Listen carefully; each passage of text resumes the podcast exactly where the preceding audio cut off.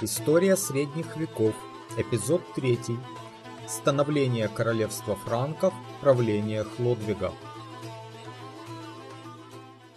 Здравствуйте, я Валентин Хохлов, и мы продолжаем цикл передач, посвященных истории средних веков.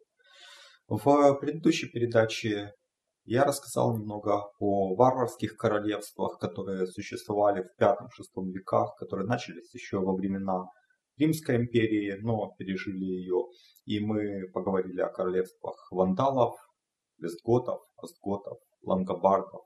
А в этой передаче и в ряде следующих я предлагаю поговорить о королевстве франков, которое, в отличие от всех предыдущих, пережило э, эти века и стало фундаментом, на котором возникли национальные государства современной Западной Европы.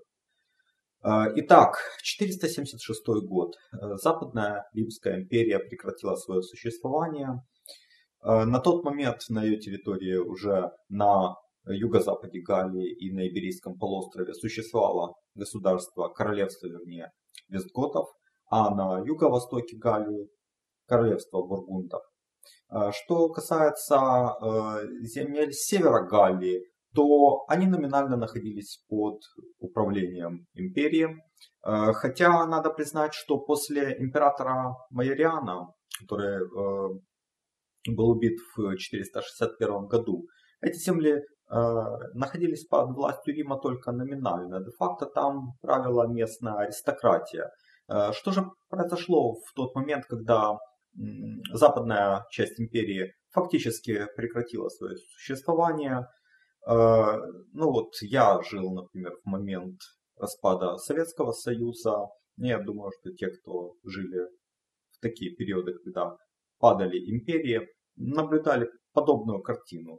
Э, центр, центральная власть, прекращает свое существование, но местная власть, она остается, она как бы сохраняет свою легитимность, и она продолжает осуществлять те функции, которые у нее были. А я напомню еще из первой передачи, что э, местное самоуправление, местные курии, они отвечали, в общем-то, за все практические аспекты жизнедеятельности общества. И э, поэтому у меня такая гипотеза есть, что когда э, пала Западная Римская империя, то вот эти местные курии, они сохранились, а назначаемые из Рима чиновники, это префекты притория, викарии и так далее – они как бы утратили свою легитимность. И, в принципе, деятельность Курии по управлению общественным имуществом, по сбору налогов э, продолжалась. Только они перестали отправлять эти налоги в Рим. Эта гипотеза, вот в качестве ее подтверждения, я хочу привести такой источник, как Бревиариум Аниани. Это сборник, юридический сборник римского законодательства, подготовленный Анианием правление визготского короля Алариха II в 506 году, то есть через 30 лет после распада империи. Э, он еще называется бревиарием Алариха по имени короля, э, хотя его первоначальное название Lex Romana, то есть римское законодательство. Э, и в нем довольно много внимания уделено вопросам местного самоуправления, в частности. Вот что в толковании Кодекса Феодосии говорится – то, что прежде делал притор или президент и так далее, теперь должны делать судьи города или курия или первые люди. То есть мы видим, что то, что делал представитель центрального правительства, перешло к органам местного самоуправления. Э, и нет никакого основания считать, что на севере Галлии дела обстояли иначе. Более того, там не было варварских королевств. И поэтому там не было какой-то Э, центральной администрации, там не было какой-то силы, которая представляла бы э, функции государства, например, армия, такие как э, были в королевстве визготов. Поэтому местные органы самоуправления, местные курии, на мой взгляд, начали достраивать вот эти функции государства. Они начали создавать прообраз армии, то есть местное ополчение. Во главе его стояли такие наиболее родовитые галло-римляне, Э, это семейство Сиагриев. Э, видимо, через 20-30 лет э, это ополчение могло бы превратиться в нормальную полноценную армию, а протогосударственное образование на севере Галлии в какую-то такую аристократическую республику, э, такого же типа, как впоследствии возникли в э, Генуе, Венеции, Амальфе. Но помешали этому герою нашей нынешней передачи это франки. Франки это германское племя, которое к концу третьего века расселилось в нижнем среднем течении Рейна. И к IV веку оно разделилось на две большие части. Это репурианские и солические франки. Репурианские или же речные франки, они жили по берегам рек в среднем течении Рейна. Их столицей был Кёльн. А что касается солических франков, то это, скажем так, северные или морские франки, которые жили ниже по течению Рейна, между Рейном и Шельдой, э, это современные Южные Нидерланды и Бельгия. Королевства единого у них не было, у них было несколько таких князьков или королей э, локальных. Вот мы знаем, что был такой король турнейских франков Хильдерик. Э, дело в том, что в 1653 году при расчистке фундамента в городе Турне, это северо-восток Франции, Э, было обнаружено захоронение крупного мужчины, э, на пальце которого была золотая печатка с надписью «Король Хильдерик». Рядом находились монеты, монеты императоров от Феодосия II до Зенона. Куски шелковой ткани и драгоценное украшение. Год смерти Хильдерика неизвестен, но считают, что это был 481 год. Почему? Потому что э, правление императора Зенона, то есть более поздних монет не обнаружилось. Ну там год может быть плюс-минус, конечно, но вот условно, скажем, 481 год. Э, Хильдерику наследовал его сын Хлодвиг. Хлодвиг это тот знаменитый король франков, который фактически основал династию мировингов и завоевал Галлию, а также многие другие земли. Здесь следует сказать несколько слов об именах. А, Но ну, вот мировинками династию называют по имени легендарного предка Хильдерика и Хлодвига Мировея хотя существование его не подтверждено какими-то источниками, но после находки могилы Хильдерика, в принципе, оно не кажется уже таким уж невероятным.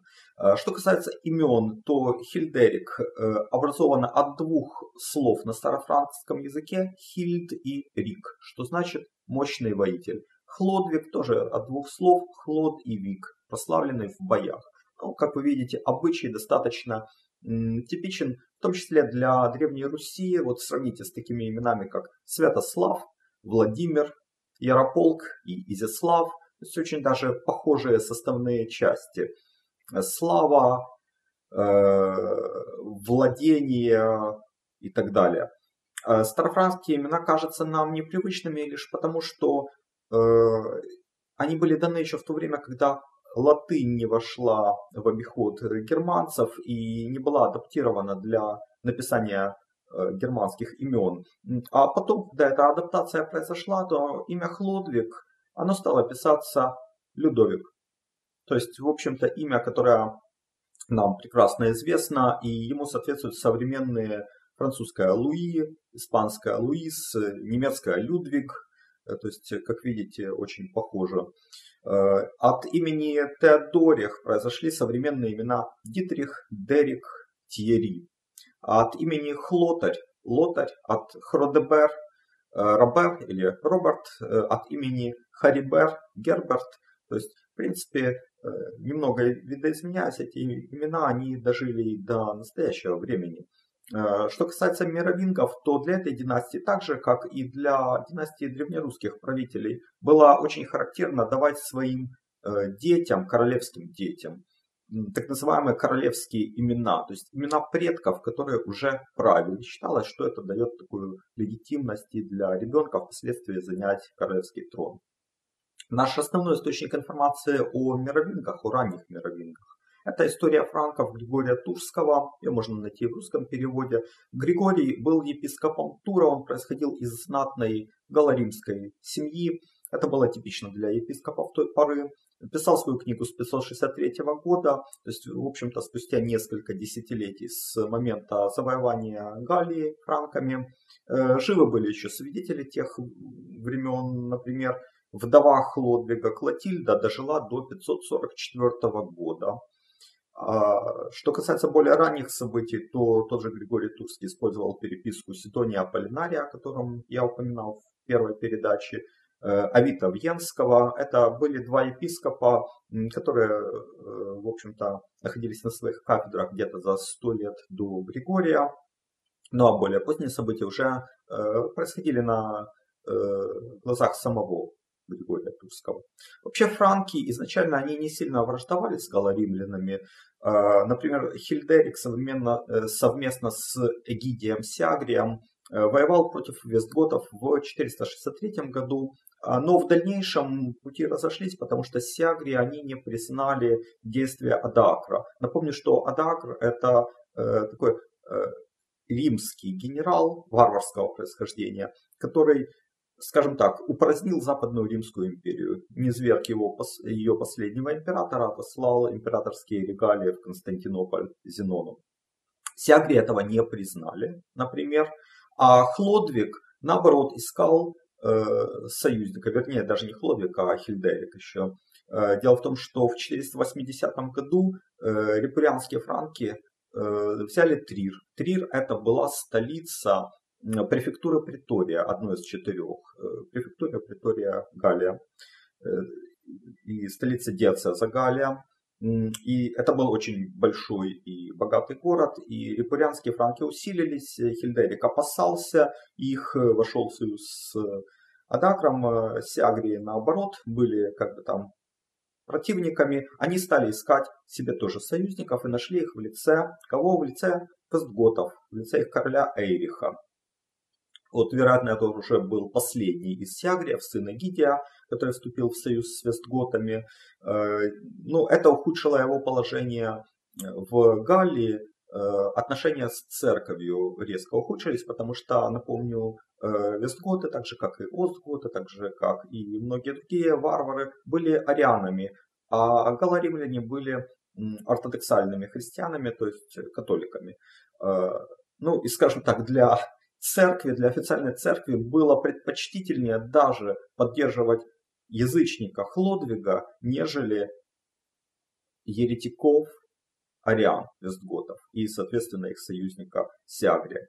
В 484 году король Эйрих умирает, а трон вестготов наследует его малолетний сын Аларих II. Хлодвиг, который к тому времени уже три года как правит турнейскими франками, чувствует, что наступил удачный момент для нанесения удара. Он в 486 году просит о поддержке других королей э, солических франков. Это Харарих и Рагнахар. Причем Харарих ему отказал, Рагнахар согласился, то есть совместные войска э, Хлодвига и Рагнахара.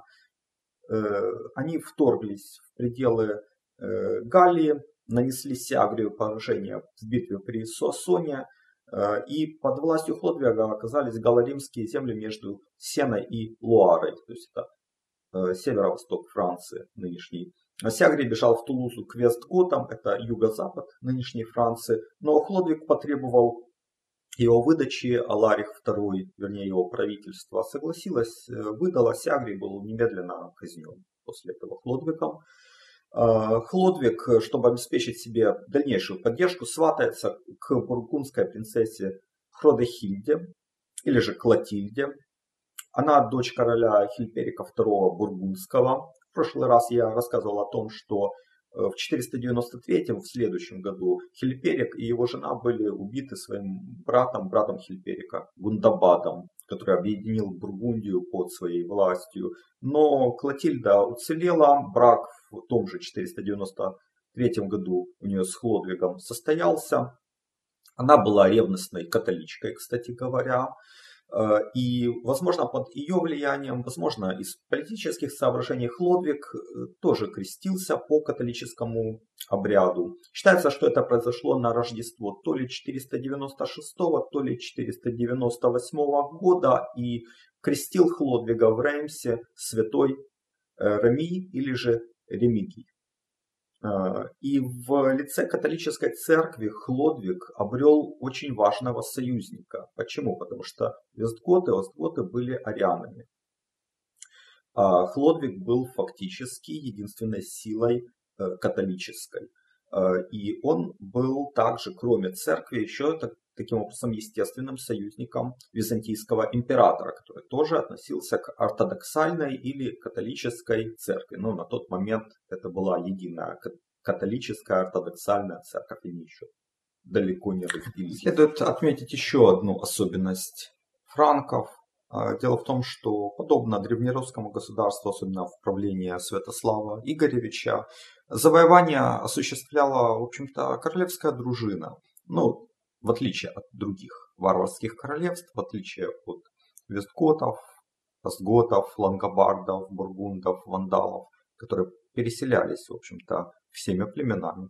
Э, основная часть франков оставалась в своем естественном ареале, э, и только королевская дружина, она завоевывала земли, оставляла там местную, по всей видимости, администрацию, только собирала дань и осуществляла также защиту, скажем так, от внешних врагов.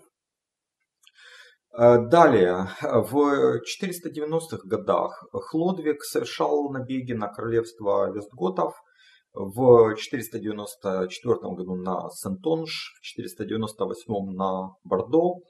Однако основные усилия в это десятилетие были сосредоточены на востоке, на землях алиманов. Алиманы это германское племя, они жили э, выше по течению, чем репурианские франки, то есть это современная там э, юг, э, юго-запад Германии, скажем так. Вот Хлодвиг вместе с ликурианскими франками в 496 году нанес алиманам поражение при Толбяке, знаменитая битва при Толбяке, исход которой был, в общем-то, неясен, и по легенде Хлодвиг обещал креститься, если Бог пошлет ему победу. Э, франки победили, Хлодвиг крестился, соответственно. В следующее десятилетие, то есть в первое десятилетие VI века, э, Хлодвиг э, обратил внимание на юг, на вестготов, хотя в 500 году он пытался воевать с бургундами, тем не менее вот с бургундами он, в общем-то, замирился. Э, он разбил их даже при Дижоне, осадил Авиньон, но впоследствии с Гунтабадом заключил мир. А, а вопрос, почему он пошел на Вестготов, дело в том, что Вестготы, они, конечно, были гораздо более сильными, и стоял вопрос э, о том, кто объединит под своей властью всю Галлию. Вестготы или Франки. Э, у Вестготов был юго-запад до реки Луара, это Аквитания, ну, считайте, там четверть, может даже больше нынешней Франции, а у франков был северо-восток, ну, тоже где-то, может быть, четверть или треть э, севера Здесь сыграл роль э, также и важный союз между франками и Византийской империей. Я уже упоминал, что э, по религиозным соображениям они были естественными союзниками, это первое. А второе, они были и географически естественными союзниками. Дело в том, что э, Византийская империя, она же никогда не называла себя Византийская, она называла себя Римская империя. Она претендовала, конечно же, на власть над всеми римскими землями, э, в том числе теми, которые покорили Остготы. Италия, напомню, к тому времени Адак уже был убит, и там провел Теодорих. Теодорих был естественным союзником Вестготов, потому что это было родственное ему племя. Э, и, соответственно, франки были естественными союзниками византийского императора. Э, византийцы, когда они хотели пойти против Остготов, обратились к франкам, по всей видимости, чтобы франки пошли против Вестготов и помешали Вестготам оказать поддержку Остготам. Ну, до Остготов пока еще речь не дошла, это не такое близкое будущее, а вот э, франки пошли на Вестготов, они нанесли в 507 году поражение армии Вестготов при Вуе, король Аларих II был убит, без сопротивления франки взяли такие города, как Ангулем, Бордо, а в следующем году, э, в начале 508 года, и столицу королевства Тулузу. Вестготы были оттеснены за Пиренеи, но их э, королевство на Иберийском полуострове устояло. А также у них сохранилась провинция Нарбонны, которую называли в то время Септиманией, хотя ранее Септиманией называли весь южный диацез, в который входило семь провинций римских, и столица у него была во Вьенне, но уже к этому времени, о котором мы говорим, за, э, только за провинцией Нарбонны сохранилось название Септимания. А в руках франц, франков оказалась огромная территория, то есть э, практически вся а, Аквитания, четверть нынешней Франции, и император Анастасий пожаловал Хлодвигу титул консула. Ну и, наконец, Хлодвиг объединил под своим началом всех франков. Для этого он в первую очередь убил Харариха и его сына. Напомню, что Харарих не поддержал Хлодвига в самом начале, в 486 году, когда э, Хлодвиг пошел против Сиагрия. Но, э, в общем-то, это был только повод, потому что Рагнахар, второй король э, соличайских франков, который Хлодвига тогда поддержал, э, он не ушел от, скажем так, расправы, и Хлодвиг убил и его, и его братьев Рихара и Ригномера. Наиболее же показательной была, на мой взгляд, расправа Хлодвига с королем репурянских франков э, Сигбертом.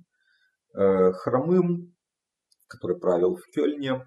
Он послал свое войско э, против вестготов для помощи Хлодвигу. Э, войском руководил сын Сигиберта Хладерих. Видимо, тогда Хлодвиг подговорил Хладериха пойти против отца, типа вот отец засиделся на троне, что пришло время и тебе править. И вот есть версия о том, что Хлодерих, ну, эту же версию цитирует э, Григорий Турский, что Хлодерих заманил своего отца в засаду, когда тот охотился, и убил его. После этого сел на трон в Кёльне, а, и то ли Хлодвиг приехал к нему в гости, то ли послы Хлодвига. Но когда в 508 году Хлодерих показывал э, сокровищницу королевскую, то то ли вот сам Хлодвиг, то ли его послы Хладериха там же и убили, раскроили ему голову секирой. А после этого репурианские франки подняли на щит Хлодвига. Хлодвиг мотивировал убийство Хлодериха, естественно, тем, что покарал отца-убийцу, и он остался единственным таким видным королем у франков. И репурианские франки тоже его избрали своим королем. И таким образом в 508 году Хлодвиг под своей властью объединил земли всех франков, а также земли почти всей Галлии, э, кроме Бургундии, кроме юго-восточной части и кроме провинции Нарбонны. Также он захватил и земли алиманов, то есть, в общем-то, он контролировал и запад нынешней Германии. Столицей королевства Хлодвиг сделал Париж, но правил единолично он уже не очень долго. В 511 году он умер, похоронен в аббатстве Святой Женевьевы.